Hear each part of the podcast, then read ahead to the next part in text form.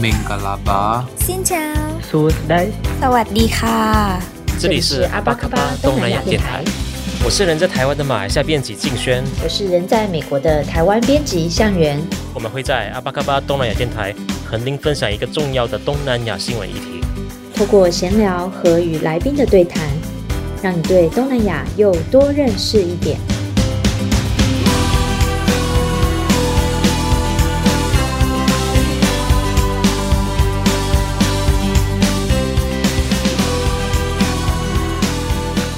大家好，阿巴嘎巴，我是主持人静轩。那好久没有主持节目了，那就跟上一集提到说，我就回去了买一下三个月。那所以亏违了三个多月之后呢，今天我正正式回归，然后来主持节目。对，那今天的录音时间呢是五月十九日，上线时间是在五月二十六日。那相信许多关注东南亚新闻的朋友们应该都知道，在就在几周前，菲律宾完成了六年一次的总统大选。那没错，菲律宾的总统大选制度呢是，呃，六年一届，也就是说，菲律宾的总统呢不可连任，只然后一任只能六年。那这一次呢，胜呃菲律宾大选的胜选者是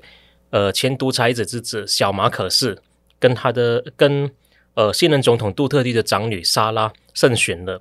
那这一期节目呢，我们就邀请到了台湾东南亚学术圈年轻有为的专家学者江怀哲。那他最近刚出版的新书叫《现代菲律宾的政治起源》，那对菲律宾有兴趣的读者不妨可以买来看看，那也许会更了解说为什么菲律宾人民呢素来有崇拜强人政治的传统，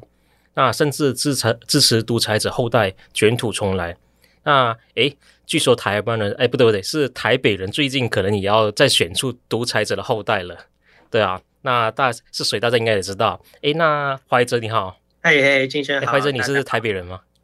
对，我新北人，新北。新北人哦，那新北人好像不会去选独裁者后代嘛？那台北人要准备要选，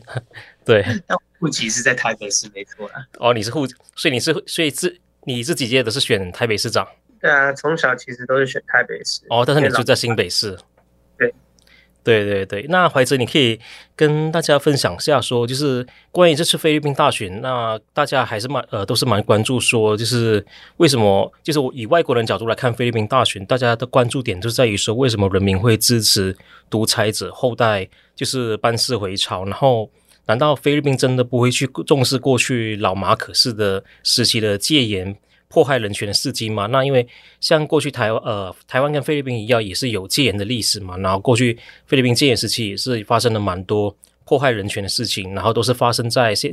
呃现在后任的总统小马可仕的父亲老马可仕，他在当年呢也是呃政治迫害了许多人，然后后来就发生了人民的革命，把他给推翻下台了。其实我觉得这个问题真的还蛮重要的，而且包含台湾还有韩国在内很多。这些第三波民主化的国家，其实这也一直都是大家蛮在思考事情，就是说社会当中的这个威权记忆，每个人或者说社会中有很多不同的群体，其实都有不同的侧重点。比如说像这次选举之后，小马可是当选了嘛，那外媒啊，或者说台湾媒体是下标，就是说独裁者之子回归，马可是家族回归，那菲律宾人是遗忘历史吗？或者说不在乎历史等等。但其实我觉得大家需要注意到，就是说记忆它本身就是一件很立体的事情，就是说你不会是你完全不在乎戒严，或者说你看戒严时期的时候就只看到其中某一个面相，尤其是对活过那个时代的人来讲，特别是如此。比如说在这次选举当中，其实你看呃选前的访谈，或者是说在选选票呃选举当天的时候，在投票所外面的很多。菲律宾本地媒体对这些长辈访谈，你会看到他们都会提，就是说他们支持小马可是的话，他们也提到说，当时候确实可能发生一些很多很不好的事情，人权的侵害，很多人死亡。但同时也有些人会在讲完这句话之后说，但当时社会当中，呃，确实比较安定，或者是若干的因素而吸引他们，让他们觉得说应该要更就是 move on，应该要就是更向未来看，不要再纠结于过去。的时候，那从我呃一些人角度来讲，或者说其实从我个人角度上来讲，也是觉得说，就是说这种历史你很难去真的 move on，特别是说当社会的转型正义工程还没有完备的时候，但他确实这种说法，他也某种程度上也是体现，就是说，就算是你真的生活在那个时空的人，他对于这个戒严时空，对于这种负面迫害的这种行为，他的记忆也是很多元。所以对于我们来讲，我们去去去下框架说他们去遗忘历史，或者说他们不在乎历史，我觉得，我觉得需要清楚，就是说我们到底指涉的是谁啦。比如说，假如说我们在讲是说年轻一辈的话，那那当然这个问题就变很有趣，就是说他们没有实际活过这个威权时期，他们可能是从二手材料去收集、去了解这些这个时期的记忆。那当然，我们的重点就不就会变是在就是说，那他们到底接收了怎样的讯息？因为本来他们就没有办法实际去活过这个时空嘛。那很明显，像是说这次选举，像是说呃，社群媒体、脸书或。推特，或是是重要来讲，像是 TikTok 等等，大部分上来讲的话，这个亲小马可式的舆论确实是占据多数。那这时候很多人就会去说这个假讯息战的一个议题，这确实存在。不过目前媒体也很努力在去寻找，就是说直接能够指涉小马可仕的竞选的这个团队跟这些这个假讯息农场之间的直接关联。那目前还在。还在努力去寻找证据的过程当中，当然我们也知道，就是说，不管说是老一辈的人，或者说年轻一辈人对这些二手资讯的收集，其实都还是要看，就是说，基于它生成的那个社会环境。那我觉得说，之所以就是说老马可是这种戒严时期，甚至包含就破坏人权事迹，之所以显得相对比较没有那么恶了，或甚至能够轻易的被浪漫化，我觉得跟现在当前菲律宾。很多人觉得菲律宾的状况是如何，这四件事情有高度有关的。那在我在我其他的访问当中也提到，就是说过去三十年菲律宾的经济其实成长幅度是有的，甚至在过去二零一零年以来的成长幅度，扣除掉疫情来，成长是相当快速，年年百分之六、百分之七的成长率。然而贫富的差距以及基基础建设的一些种种的问题，让很多民众觉得说。他们希望有一个铁腕领袖，真的在乎他们的铁腕领袖。因为菲律宾很多民调，他们都认为，就是说政治人物其实并不关心他们福祉。真正他们希望有一个铁腕领袖，能够协助他们提出一个爆破式的方案，然后杀出重围。那我觉得这才是，就是说菲律宾人之所以所谓的不重视过去老马可斯的戒严破坏人权事迹的一个大背景。那像是小马可斯阵营的支持者当中，会不会有过去的戒严的政治受难者群体？他们呃，他们也支持小马可斯呢？嗯，目前我我我这次看到比较少诶，大部分至少说我我们可以看到的媒体访问的案例，都是小马呃这个马可是时期的这个受难家属，他们出来就是说提醒菲律宾不要不不要去遗忘这个戒严时期的。种种的侵害的事情，然后要记住历史，然后要避免历史的回归。我大部分看到都是这样子的一个论述。了解。那在这一次的选举当中呢，的反对派呢，其实就是现在的，就是现在还在在任的副总统罗贝多。那在菲律宾的政治呢是比较特别，是总统跟副总统是分开选的，所以会造成一个局面，就是呃，可能总统跟副总统呢都是两个不同的党派的，那所以说像过去六年当中呢，就是总统杜特地跟他的副总统罗贝多呢，是因为属于不同的阵营，那往往有对立的情况发生。那像罗贝多呢，他就多次批评总统杜特地呢，在他他对于毒品战争的铁腕政策是不人道的，还有侵害人权的。那这一次罗贝多呢，他就参选总统，然后就呃就落败了。那像那我是蛮好奇说，那像罗贝罗贝多支持者的阵营当中，除了政治受难者之外，还有哪一些族群呢？首先，关于罗贝多的这个支持者这个问题的话，我们可以看数据，我们也可以看单点。呃，先从单点来讲的话，像是呃这次选举当中，不管说是呃教育界啊或 NGO 界，基本上都是很高度支持罗贝多的。而外面有些人也对于就是罗贝多的支持者群像来讲，有个刻板印象，就觉得说可能就是大部分都是高等教育群体啊，可能都是来自社经呃地位比较好的一些家庭等等。呃，甚至说选前民调的时候，甚至发生一个风波，就是说有人认为就是说这个 Post Asia 就是亚洲脉动，这菲律宾很有名的民调机构，他的调查方法当中，因为他是实实际去踏访嘛，因为你有的时候就是说。它的样本数当中，就是所谓的高社经群体以及高教育群体是比较少，就是 underrepresented，所以他们甚至去质疑这个民调方法有问题。然而实际上我们去看，就是说真实出来的这个民呃各各各种民调数据，从呃竞选期开始以来民调数据，其实你可以看到，就是说不管说是小马可斯或罗贝多他的支持，他们其实都分配的非常平均，就等于说小马可斯他的领先是在各个不同的群体当中领先都是相对的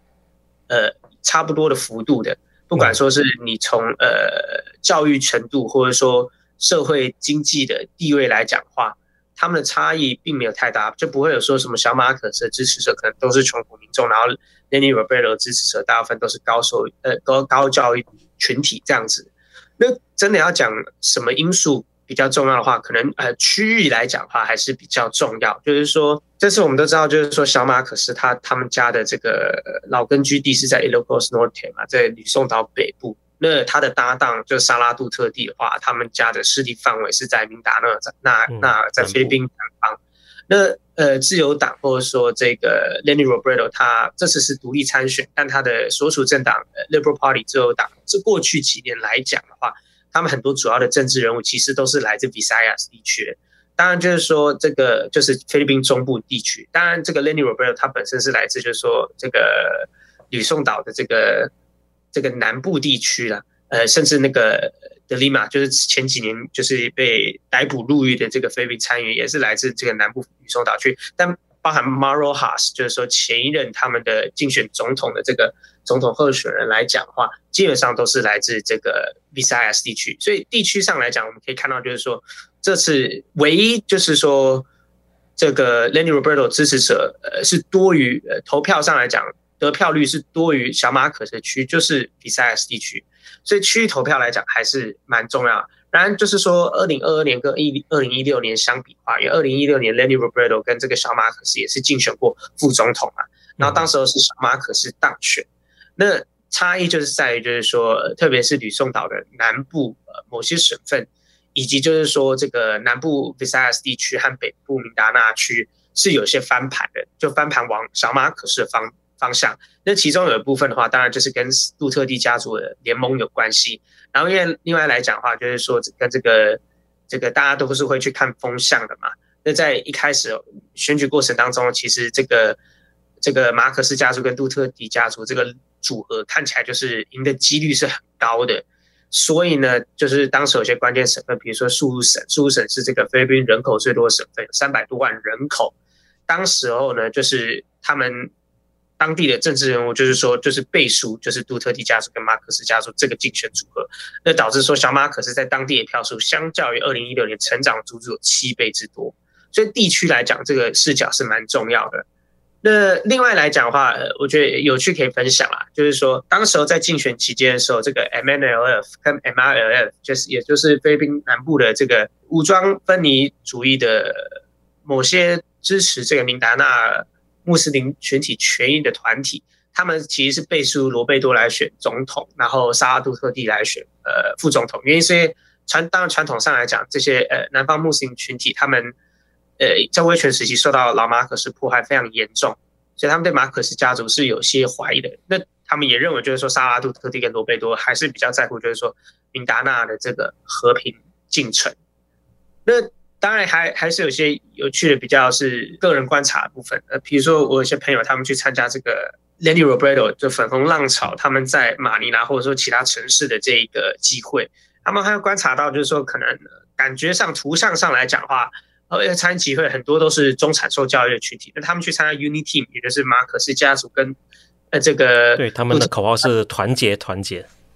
对他们就会觉得说当地好像感觉来讲社会社经的条件好像相对比较差一点点，所以大概就是大概是这个面向上来观察，就是说你的实际数据面上来讲，以及就是说实际感受面上来讲，有些地方可能是有些冲突的。对对对，嗯，那世代来说，年轻人支会支持罗贝多斯呢是比较多吗？还是也是也还是有包括社经的地位呢？我觉得从统计数据上来讲的话，社经地位还有教育程度并不是显著影响。那世代来说的话呢？世代的话，我觉得其实也不是。虽然说很多外媒的报道，frame 都会说，就是说这是年轻人，就是很多人都出来支持 Lenny Robredo。当然，我觉得这其中只涉出统计数据的一个一个限制啊，就是说你你你投票，不管说是一个很高度兴高采烈支持者，跟一个很被动的支持者，他们投出来，他们都是一票。民调上面来讲，它也都是同样是一个样本。那民调没有办法去捕捉啊，就是说支持者的参与程度，他的 engagement 的深度。所以我们确实可以看到，就是说 Lenny Robredo 他的年轻支持者的参与是非常高度的，他们积极的深入各个社区，去替这个 Lenny 去拉票拜票。那确实是创造了所谓粉红浪潮一个非常重要的一个基础。那相形之下的话，小马可是年轻支持者，感觉就是比较被动一点点。但假如我们单看这个统计数据上来讲的话，他们在年轻的这个族群当中，Lenny Robredo 并没有是领先于小马可是的，不管说他的教育程度为何。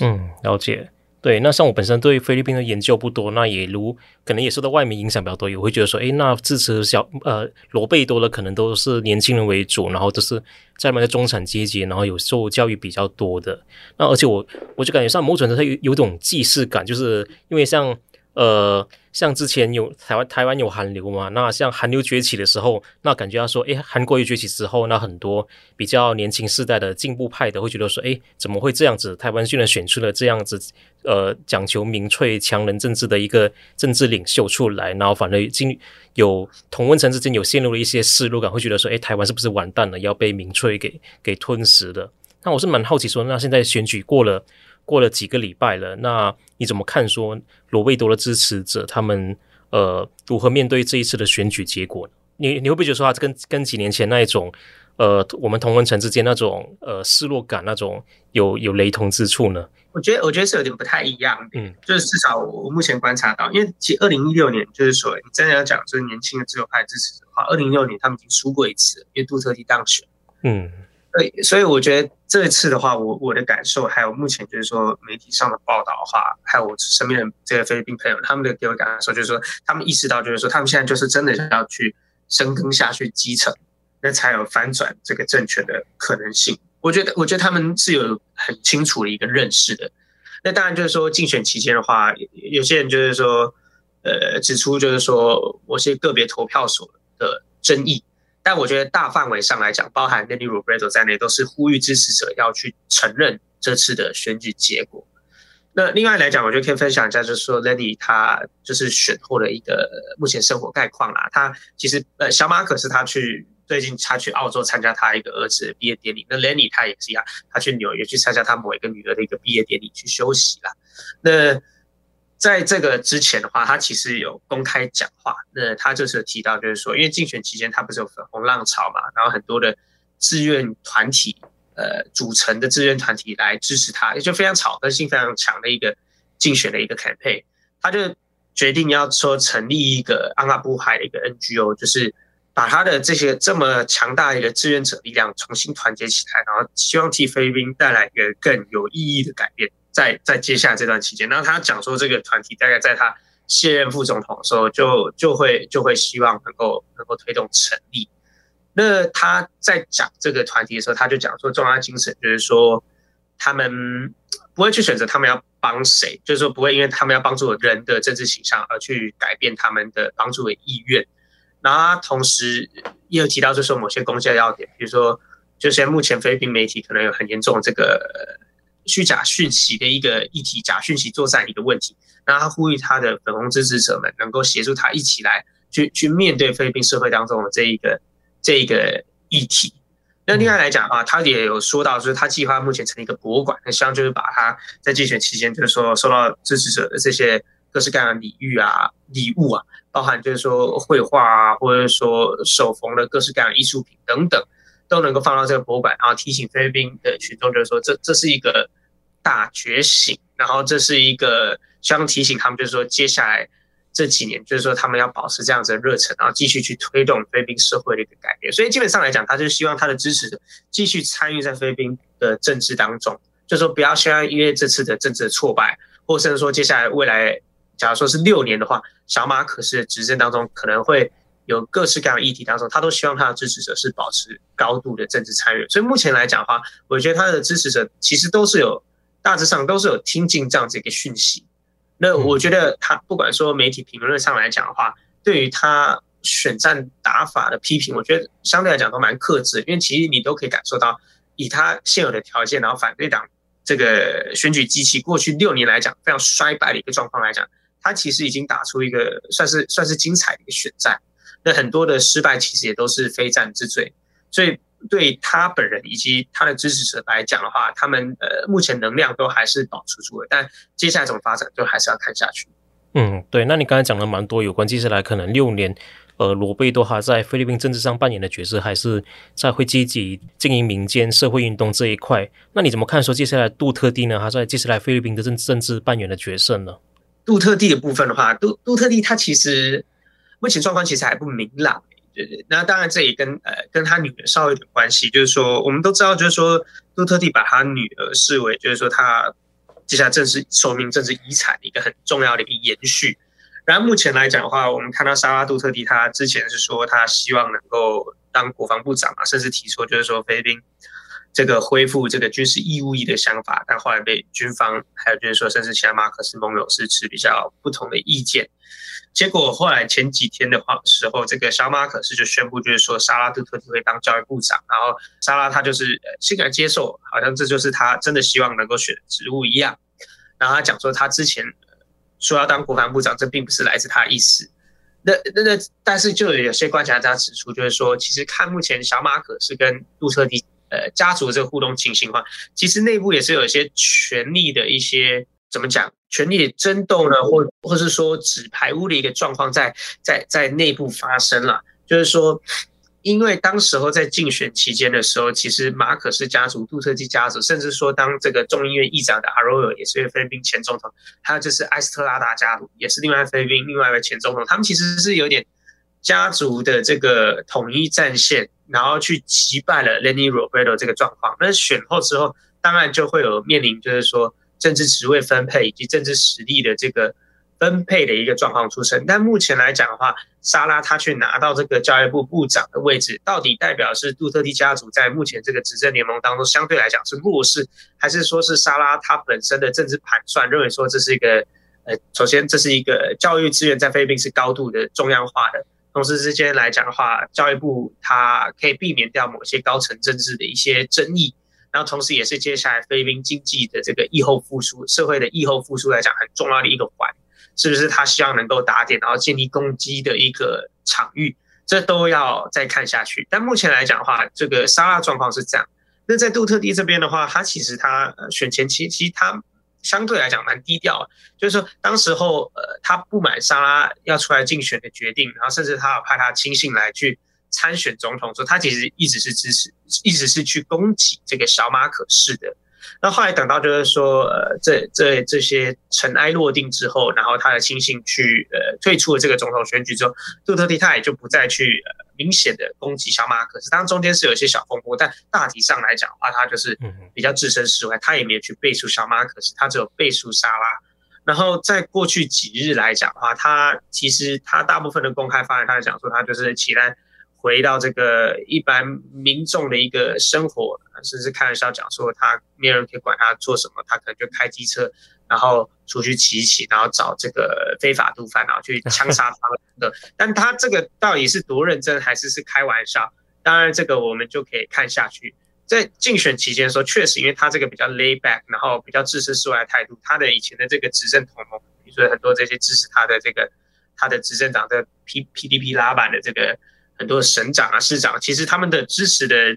背书人选就变得是很不一样。有些人少一部分人去找 Lady Robredo，有些人去找这个后来排名呃票选排名第三的这个 Isco Moreno，然后甚至有些人他们去去这个支持小马可仕的也有。但目前来讲，杜特地的动向，然后接下来他希望把他政治一直指向什么方向，目前都还不是太清楚，还需要再看下去。嗯，哎，那我蛮好奇，像杜特蒂他任期内发动那个毒品战争，那就是有个一些刑事问题，那有应该他他身为总统应该有刑事豁免权嘛？那他卸任之后会被呃还会有相关的一些豁免权呢？目前就有了解的话，当时会有些分析就指出，就是说杜特蒂他之前呢、啊，去年的时候，主要因为想要竞选这个副总统，或者是说这个参议员，就是希望有这个刑事豁免权。那接下来他就没有职务了嘛？所以所以这件事情会怎么发展下去，其实大家都是在都是在看。那甚至说这个国际刑事法庭，它其实也是有这个要去追究这件事情的嘛。嗯，那但这个可能都是相对来讲会耗时比较长的一个程序，那可能就是需要大家再继续追踪下去了。好的，那最后呢，我想请问说，那你怎么看这一次的菲律宾选举结果，能给台湾带来什么启示呢？我觉得，与其说启示，我觉得不如说思考点吧。嗯、就是说，因为同样作为这个第三波民主化的国家，我觉得台湾有时候对于自己民主经验思考的时候，其实也是有种，也是有时候啦。我觉得不会说都是，就有时候也是会有种例外论，就是会觉得说，就是呃，因为因为所有的国家民主转型久的时候，你都会。有一套叙事出来来讲述，就是说到底民主转型是怎么发生的。那呃，在台湾的经验来讲的话，过去几年意志论就变得蛮重要的嘛。就是说，也也台湾民众对于呃这个民主的百年追求，然后推使着这个不同的社会团体以及民众去追求这个目标，然后最后最终去达成了这个结果。那当然，我觉得意志论确实是民主转型当中一个非常重要的一环，但它对于这个转型过程当中的其他环节来讲的话，可能去触碰到的就比较少。当然，这个对于说台湾跟菲律宾的民主进行比较来讲的话，确实是蛮重要的。在其他访谈当中，我就会举例到，比如说像是军方的角色，在台湾民主转型的过程当中，军方相对来讲是比较克制的。那与其相较的话，菲律宾在民主转型过程当中，一民主转型的第一任总统这个艾奎诺夫人，她任内就发生非常多次的军事政变。一路到菲律宾二十一世纪初期来讲，每一位总统他其实都是会担心，就是说军事政变，然后把他的政权去推翻的。那这对他政权稳定以及甚至说吸引外资来讲，都是非常负面的影响。那少掉这一环来讲的话，当然对菲律宾的民主转型会不会有什么呃正面的助攻呢？那当然呃，这当然确实是我们当然历史没有办法重来，但确实是有可能的。那另外来讲的话，就是除了思考民主经验来讲的话。我觉得思考民主的未来的话，也是蛮重要。就是说，呃，怎样的社会条件会去孕育？就是说，大家认为说独裁者的后代是可以去支持的。当然，这件事情我觉得需要去去讨论。就是说，独裁者后代也有分很多种啊。就有些独裁者后代，他可能就是对实务政治在威权时期参与是比较少的。那另外来讲的话，像小马可仕来讲的话，他对于威权时期的政治参与就是比较多的。他甚至他这个，那时候是当省长嘛，对不对？对对，老马可是倒台的时候，他甚至是市长，他省长，他已经是二十九岁的一个成年人了。那当然，我觉得与其除了这一点来讲，当然对于他们怎么去看待，就算你没有参与这个威权时期，你怎么去表述威权时期，我觉得也是很重要。就算你是一个独裁者后代，你没有当时很年轻，没有实际参与，然而你可能后续持续的替这个时期去洗白，甚至去避重就轻。那我觉得这件事情的话，当然也会是社会舆论非常关注一个焦点。那我觉得说，台湾的社会目前来讲的话，我我觉得相对于菲律宾来讲，因为民主转型之后，经济它并没有明显的一个大规模的一个衰退。那治理的表现来讲的话，虽然说台湾社会有很多的怨言，但也不能够说跟其他国家比起来是非常的失败的，导致说我们对民主转型是处在一个有批评，但是。你看各式各样民调来讲，大家都不需要走回头路的一个状况。菲律宾它某种程度上也是这样。其实菲律宾民众对民主的支持也是很高，但他们出现的状况是这样，就是说他们不觉得支持小马可仕或杜特蒂是反民主，他们认为这才是真民主。他们认为这是这这是因为过去的这个民主化以来的总统都是这被这些大家族或者说既有势力给盘根错节的绑住，所以他们现在才能够必须。要去追求一个真民主的产生，我觉得台湾社会可能就是需要避免这件事情，就是说避免，就是说可能社会当中某些群体，他开始对民主产生一个印象，就是说他可能都是呃某些既有势力，不管说是呃政几代或者说商几代，然后去对于政治施加了一个过大影响，导致说其他呃政治素人或者说非传统政治团体，他们要去进驻这些职务，或者说对政政治去产生影响力，然后去 make an impact 的时候，找不到一个管道。我觉得目前台湾社会是还没有到那里，但是我觉得对自由民主的一个关注来讲，本来就是需要很久坚持，然后很久去警戒的。那我觉得菲律宾的这个选举结果来讲，它可以触发台湾的就是这些思考点，就是说我们到底可以怎样去让我们民主能够它更有涵括性，然后对于多数的群众来讲，除了是一个价值主张来讲的话，也是对他们的真实生活来讲是有正面的一个正面的一个榜样以及效益的。那我觉得这就是需要思考。然后最后一点，不好意思，我还想再分享，就是说，因为因为这次选举当中很多的媒体 framing 啊，他们去提到就是说，呃，这是菲律宾民众去选小马可是这是智力测验没有通过，或者说干净，或者说是 对，有点像是之前的选举，是有有这样的论调吗？对，或者说这是单纯历史对对历史遗忘，然后甚至说我还看到一些 YouTube 的留言说这是人种的问题，然后还有一些，当然还有一些人就是说全部都是被假讯息洗脑。我我我其实我其实觉得这些这些论述其实对于菲律宾的目前民主困境来讲都是过于简化了。然后我觉得甚至蛮多，我觉得其实都有歧视性因素在里面，好像就是说菲律宾它政治目前遭遇的这个困境完全是他们人的问题，而没有一些结构性因素在里面。我觉得这除了就是呃因呃事关就是我们怎么去看待菲律宾以及我们其他的东南亚邻居来讲话，我觉得这样子简化角度对于我们怎么去看待我们自己民主来讲也是有负面影响哦。就是说，你你把其他人这样子一个政治困境单纯归咎于这些简化因素的时候，你有的时候会很难以去看看到，就是说目前我们政治实况的一些困境。那举例来讲的话，其实你真的要去深究，就是说，呃，菲律宾他所谓的遗忘历史这因素化，你你真的应该去看，就是说他们怎么去挑选教科书的啦。就是说，菲律宾很多 NGO 团体他们就有提到，就是说，比如说他他们其实跟台湾有点像，就是说他们他们其实他们的。教科书他们也是没有这个共共同编辑，它其实也是民间有编辑很多不同版本的。然后很多社会团体他们就有调查啦，就是说，比如说他们调查多本教科书，然后发现就是说，对这个威权时期以及这个人民力量运动的这个这个时期的叙述，可能平均来讲在历史课本可能就是百分之七到百分之十一的这个篇幅。然后对于就是说，可能就是说反殖民斗争啊，西班牙时期，然后非美战争的篇幅可能就占更多，可能就是百分之二十几的这个篇幅等等。那我觉得像台湾的历史课本就很讲，就是说这个越越近近代史越接近我们现在历史的叙述当中要更详实嘛。那相对来讲的话，目前来看菲律宾它这个教科书的比例来讲，就是就是有点跟我们的这个主要的精神就是有点。不太一样，那我觉得这个议题的话，当然就我我们就可以去深究，就是说菲律宾历史教育当中是出现哪些因素，然后就如刚才我前面讲，就是说导致说他们更容易对于这些浪漫化独裁时期的论述去接受。我觉得这些机制才是我们该去探讨，然后甚至说对于我们去如台湾的民众，假如说是在乎转型正义这些议题，如何去教育，说甚至说去接触、去沟通我们的其他的国民的时候。呃切早要去如何去侧重，以及如何去设计，我觉得这些都是有很多启发性。那我希望就是说，台湾社会对这次菲律宾选举，其实要更多的重心是放在这些真的有价值的，呃的的这些议题以及教训上面。好，那感谢怀哲的分享。那希望说大家可以接下来去持续保持对菲律宾的关注。那我们可以期待说接下来的六年，菲律宾它的民主化会往什么方向走？好，谢谢怀哲。没问题，谢谢。